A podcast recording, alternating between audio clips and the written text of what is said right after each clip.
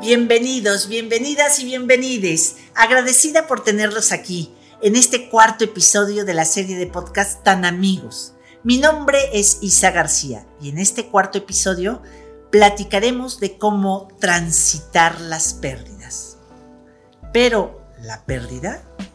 Ese momento que duele al saber que hemos perdido algo y puede ser de lo que sea.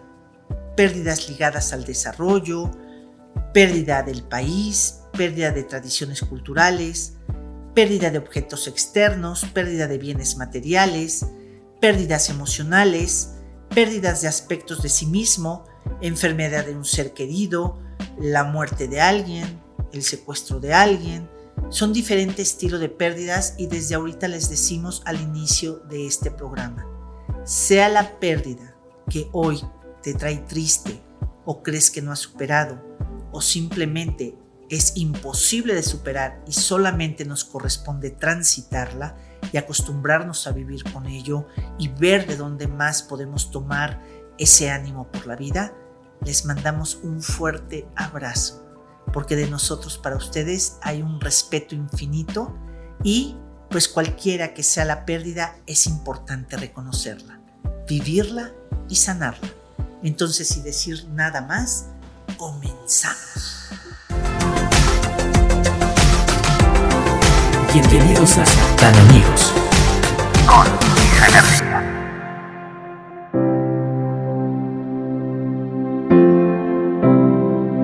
Desde hace mucho tiempo la sociedad nos ha inculcado frases como no llores, no estés triste, no te enojes, ay, no fue para tanto. Yo digo que es necesario llorar. Si el cuerpo así lo pide, es necesario pasar por la tristeza, por la pena, por el enojo. Si el cuerpo así se siente, pues perder implica hacer un cambio y el cuerpo ha de adaptarse al cambio mediante el duelo. No es fácil perder, no nos han enseñado a perder, ni tampoco que la pérdida pueda en ciertos aspectos y en ciertas pérdidas ser algo positivo. La pérdida produce en muchas ocasiones frustración, ira, tristeza, pena, incluso melancolía por lo que hemos perdido. Quizá para empezar a tomarnos las pérdidas como algo no tan negativo, debemos empezar a asociar las pérdidas con las ganancias. Repito, en algunas pérdidas. Perder no me gusta de entrada la palabra ni a ti, ni a mí, ni a nadie. Así que quisiera que lo empezáramos a, pues como a relacionar con algunos de sus sinónimos. Transformar, cambiar, modificar. Siempre que se pierde algo, también se gana algo. Perder va acompañado de ganar. Perder siempre implica un cambio, una transformación en el transcurso de los sucesos. Cuanto antes se pase el luto, se vive el duelo, antes empezará la fase de rehabilitación y adaptación. Ay, el dolor, la rabia, la tristeza, aunque sean experiencias duras, son sanas y necesarias. Son sanas sentirlas.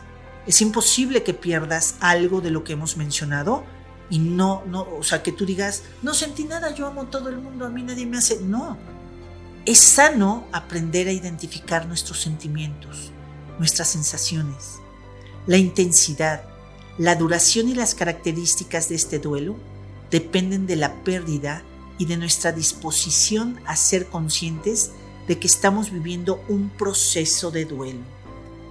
Yo, yo quise como analizar y ver qué quería compartir el día de hoy con ustedes y quiero compartirles cómo de una pérdida realmente a través del tiempo pude ver por qué había llegado esa pérdida a mi vida, por qué tuve que asumirla de la manera que la asumí y de verdad muchos ratos por intuición. Y es precisamente, yo transitaba los 35 años de edad y me enfrento a un divorcio. Aquí en este divorcio, eh, mi familia, mi madre, Hoy entiendo que por querer protegerme, porque era yo la más chiquita de ocho y siempre seguiré siendo para mis hermanos la pequeñita, la chiquita, y por eso digo esas frases, ¿no? Porque a mí me ha correspondido sanar esa frase de la más pequeña, la más chiquita, dale menos. Toda esa parte para mí ha sido muy importante a través de esto que te voy a compartir. Cuando yo me divorcio, María Isabel, mi hija tenía, iba para cinco años, yo tenía 35 años de edad y recuerdo que mi mamá, yo me tardé cuatro años en decidir ese divorcio, porque para mi mamá eh, iba a ser muy duro. Mi mamá era una persona que ya lo he tratado en los otros temas, que es una, eh, era una autoridad muy importante en mi vida, en amor, en cariño, en admiración, y en que lo que ella decía iba antes de lo que yo quería. Y es aquí donde yo precisamente decido divorciarme y mi madre, el último día que yo ya estaba decidiendo, estaba firmando el divorcio, me llama y me dice, mira Maribelita, porque así me decía, te voy a decir algo, si tú decides divorciarte y no seguir con tu cruz, es porque tú quieres. Pero entonces te tienes que venir a vivir con tu hija acá conmigo y tienes que venir y hacerte a nuestra forma. Si tú decides esa idea loca, porque me acuerdo así como decía mi madrecita, esa idea loca que tienes de irte a vivir sola con tu hija, te olvidas que tienes familia. Imagínense que la más chica de ocho, sobreprotegida, que yo para dar un paso a la derecha siempre pedía la opinión de mi madre y de mis hermanos y de mis hermanas. Una inseguridad tremenda en mi corazón. Pero en realidad hubo muchos factores que con todo y mis miedos, mi inseguridad, eh, mi depresión, mi miedo, mil cosas que hoy sé que en el momento que estaba yo divorciándome hubo muchas pérdidas. Pérdidas de lo que yo representaba para mi familia, que era eh, la más chiquita, la más linda, la más obediente. Iba a perder toda esa expectativa que tenía mi familia de mí, la estaba yo perdiendo. Eh, iba a perder su apoyo. Yo creí, no creí la verdad en ese momento que fuera tan real que era, nos olvidamos de ti. Nos olvidamos de ti fue que cuatro o cinco años no tuvieron contacto conmigo y por eso te hago esta remembranza de que yo era la más pequeña, la sobreprotegida, la que todo el tiempo estuve, dormí con mi mamá, desde que se fue mi papá hasta aquel día que me casé. O sea, imagínate qué conexión y qué frecuencia yo tenía de convivencia con mi familia y la importancia que era antes de lo que yo quería, qué esperaban ellos de mí. Ahí cuando voy transitando ese divorcio y puedo rentar una casa, y la verdad es que el día que yo me divorcio y estoy sola con María Isabel, y que ella sí tenía su cama, yo no tenía cama, y que empiezo a ver cómo iba a generar dinero, y es por eso que empiezo desde después de tener fama y un trabajo estable y después un matrimonio y después perder el matrimonio y empiezo a vender quesos en la calle. En realidad te puedo decir que perdí mi zona de confort, perdí la expectativa de que yo iba a durar para toda la vida en un matrimonio, perdí la expectativa de ser una mujer perfecta, porque en ese momento una mujer perfecta era la que se callaba y seguía con su matrimonio como tenía que ser. Todo eso lo he ido trabajando, ¿saben? No crean que en el momento que me divorcio es que ya tengo esa paz, no, tuve que transitar ese, ese túnel que te digo de la pérdida. Tuve que, que estar ahí haciendo negociación con mis cinco sentimientos legítimos con el miedo, con mi amor, con la alegría, este, con el enojo, con la frustración. Eh, pude ver que el sufrimiento es opcional, que el dolor sí lo podía transitar y sanar. Eh, tuve que empezar de cero a aprender a hacer la vida. A mis 35 años de edad, ahí es donde empiezo realmente a buscar herramientas, a buscar gente especialista que me ayudara a transitar todo esto. Ese libro que me iba a servir, eh, cosas de mi pasado también, me ponía a escribir cuando estaba yo solita, cuando no, no tenía esa estabilidad económica, no hombre, ni qué pensarlo, cuando estaba cansada, cuando realmente en muchos momentos me acompañaba el querer estar dormida y no abrir los ojos, pero pensaba en mi hija y decía, yo voy a salir adelante, yo puedo, Y después tuve que aprender a soltar a mi hija, que esa no era mi motivo, que tenía yo que descubrir que mi motivo era yo misma. Y aquí con esta pérdida, que me trajo una serie de pérdidas, en realidad después vino la ganancia. ¿Cuál fue? El aprender a aceptar que todo lo que había vivido era para si yo quería, si yo quería, iba a lograr mi independencia económica y mi independencia emocional.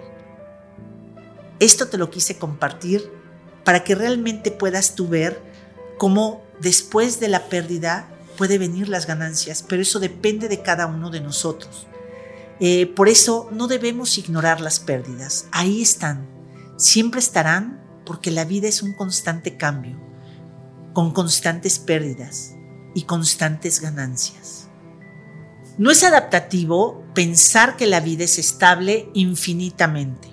Es decir, que nada se desacomode, que todo es perfecto, no vas a tener retos, que algo es para siempre, puesto que si se tiene esta idea errónea, se vivirá cualquier cambio como algo imprevisto, negativo y agresivo. Hemos de tener presente que la vida está llena de cambios. Algunos los escogemos, otros nos vienen impuestos por la vida o el azar, pero la vida es eso, una constante travesía de cambio y una constante adaptación a esos cambios. Escapar de lo que nos duele, yo te lo digo, no es la solución, ya que conduce al sufrimiento.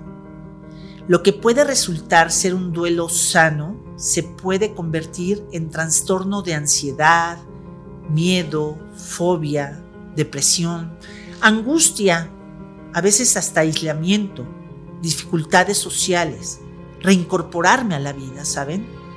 Distingamos algunos tipos de pérdida. Esto te lo compartimos porque quiero decirte que desde que nacemos vamos teniendo pérdidas. Cuando salimos del vientre de mamá tenemos pérdida porque dejas un espacio seguro para tomar realmente tu lugar en la vida. Y muchas veces que queremos evitar la pérdida es como si estuviéramos parados en ese imán y mientras yo siga parado en esa pérdida, más pérdidas similares voy a traer. Así que por eso queremos compartirte pues esta división de pérdidas y a ver en cuál te vas tú como eh, diciendo, ah, esto es lo que me duele, ah, mira, esto me pasó de niño o esto lo estoy viviendo ahorita. Y pues bueno, empecemos. Número uno, pérdidas ligadas al desarrollo son aquellas relacionadas al propio ciclo vital, como por ejemplo las etapas del crecimiento, pérdida de la niñez para ganar la adolescencia o pérdida de la adolescencia para entrar a la adultez. Número 2. Pérdida del país y tradiciones culturales. Se dan en el caso de inmigrantes para ganar nuevas experiencias. Cuando tú crees que no tienes en tu lugar, cada vez que alguien se mueve de su país es una pérdida muy grande. Número 3. Pérdida de objetos externos y bienes materiales.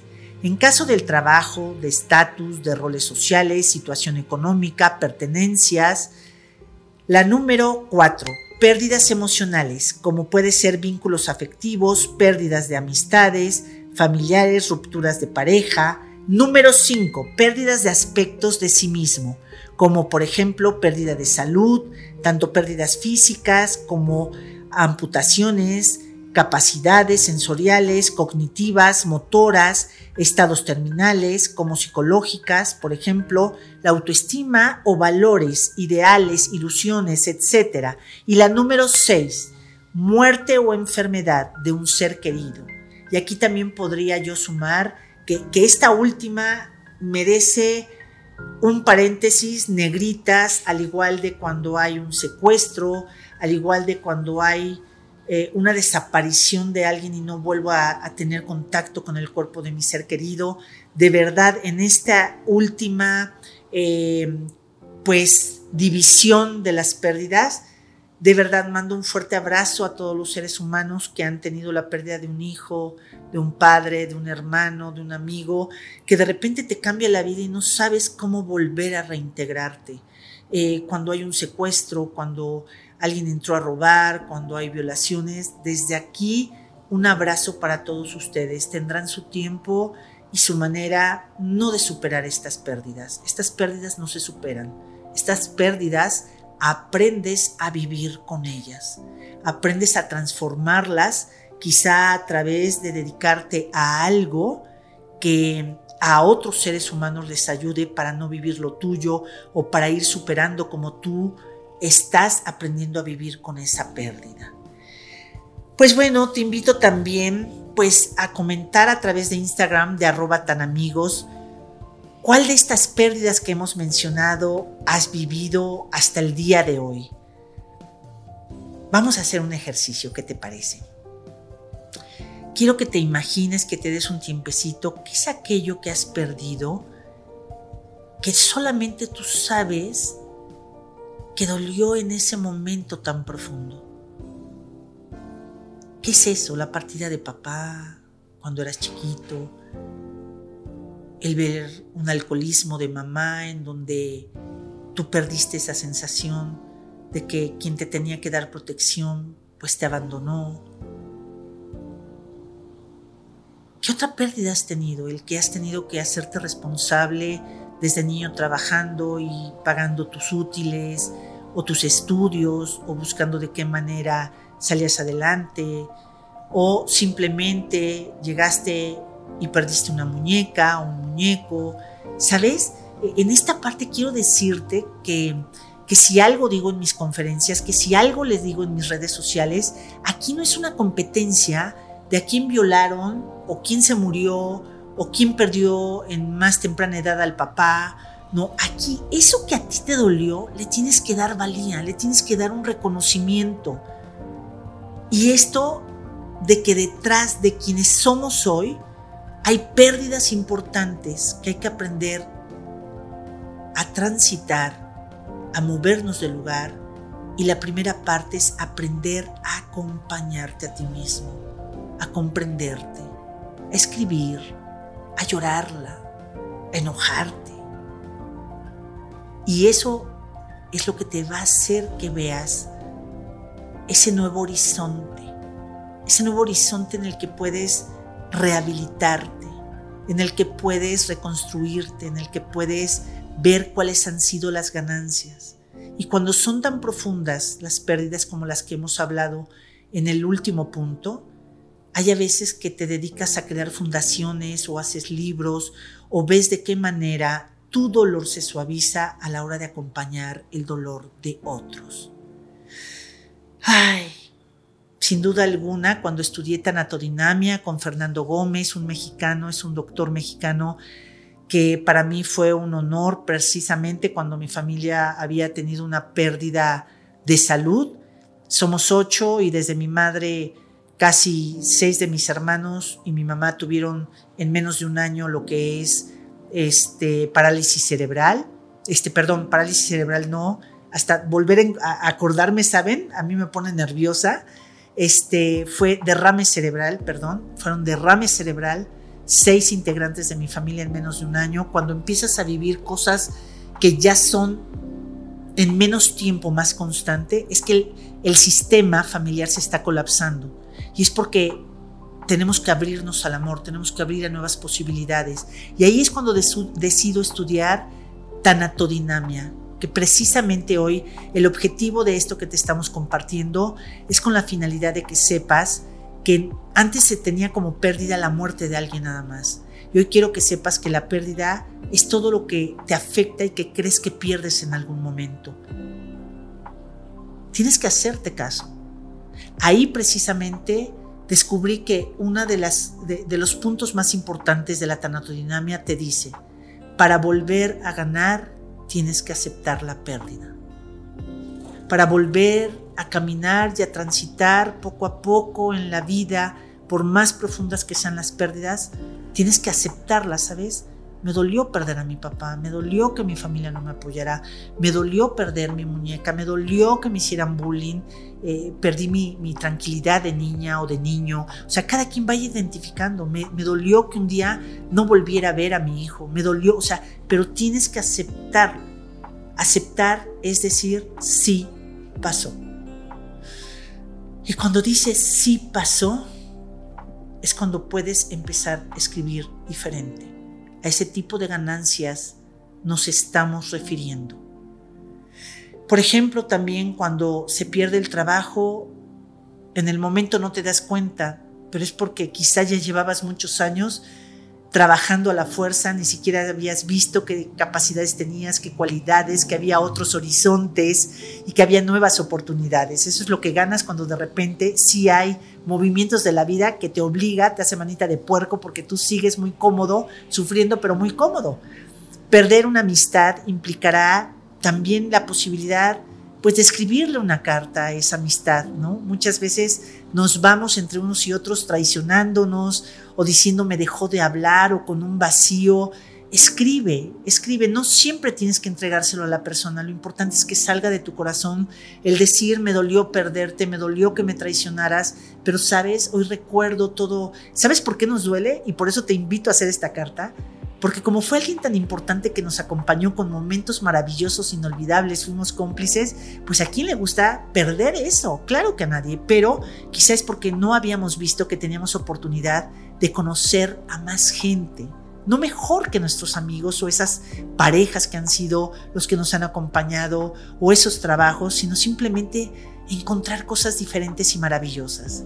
Perder a la pareja implicará ganar la oportunidad pues de que hagas un alto y que te encuentres a ti mismo, de que encuentres a tu primer y más grande amor. Porque cuando tú no eres tu primer amor, realmente vas poniendo las expectativas en la pareja de qué me debo yo que te voy a exigir a ti. Y ahí viene la frustración, cuando los otros no pueden ser lo que nosotros juramos en nuestras ilusiones que iban a ser. Pero ahí también viene un camino, después de enfrentarte a ti, después de conocerte a ti, viene el resultado de pues cuantas estrellas veas en, el universo son las veces que te puedas enamorar. Y vas a seguir teniendo amores diferentes, personas que van a sumar en ti, pero siempre atrévete a volver a ganar. No digo que sea siempre positivo perder, ni mucho menos. A nadie le gusta perder, no nos gusta perder, pero debemos esforzarnos por encontrar las cosas positivas que nos proporciona la pérdida, las oportunidades que se nos abren por cada pérdida que sufrimos. Los duelos, por muy dolorosos y complicados que resulten, pueden ser oportunidades excepcionales para nuestro crecimiento personal y realización, siempre y cuando seamos capaces de afrontarlos y de integrar la correspondiente pérdida. La persona sana es aquella que no intenta escapar del dolor, sino que sabiendo que ocurrirá, intenta saberlo manejar tocar ese dolor, ¿sabes? Porque ya ves que lo racionalizas y dices, no, yo no lo voy a hacer. No, hay que sentir ese dolor, porque si no va a quedar de sufrimiento. Saber perder es darse la oportunidad de volver a ganar. Ay, qué gran tema el día de hoy propuso todo el equipo de Tan Amigos, realmente pues nos lleva a reflexionar, nos lleva a que este programa de Tan Amigos pues para mí siempre es un honor tener un micrófono en donde siempre les digo, no soy ejemplo de nadie, sino simplemente decirte, esto que estás transitando lo podemos superar con varios caminos, con varias propuestas, con varias situaciones en donde te vuelvas a rehabilitar para seguir viviendo tu vida. Y pues bueno, hemos llegado al final del programa del día de hoy. No olvides que cada miércoles sale un episodio diferente. Así que no sean gachos y por favor compártanos con su amigo, con su primo, con su novio, con el de junto, con su papá, con su mamá. Compártanos porque cada día queremos hacer más y más tan amigos por todo el mundo. Encuéntranos en nuestras redes sociales con el arroba tan amigos, arroba Training y recuerda siempre, la raíz y la razón de por qué surge tan amigos es porque es un espacio pensado en ti y para abrir conciencia y aclarar tus dudas. ¿Y tú ¿con qué te quedas el día de hoy? A seguir siendo tan amigos como siempre. Bye bye.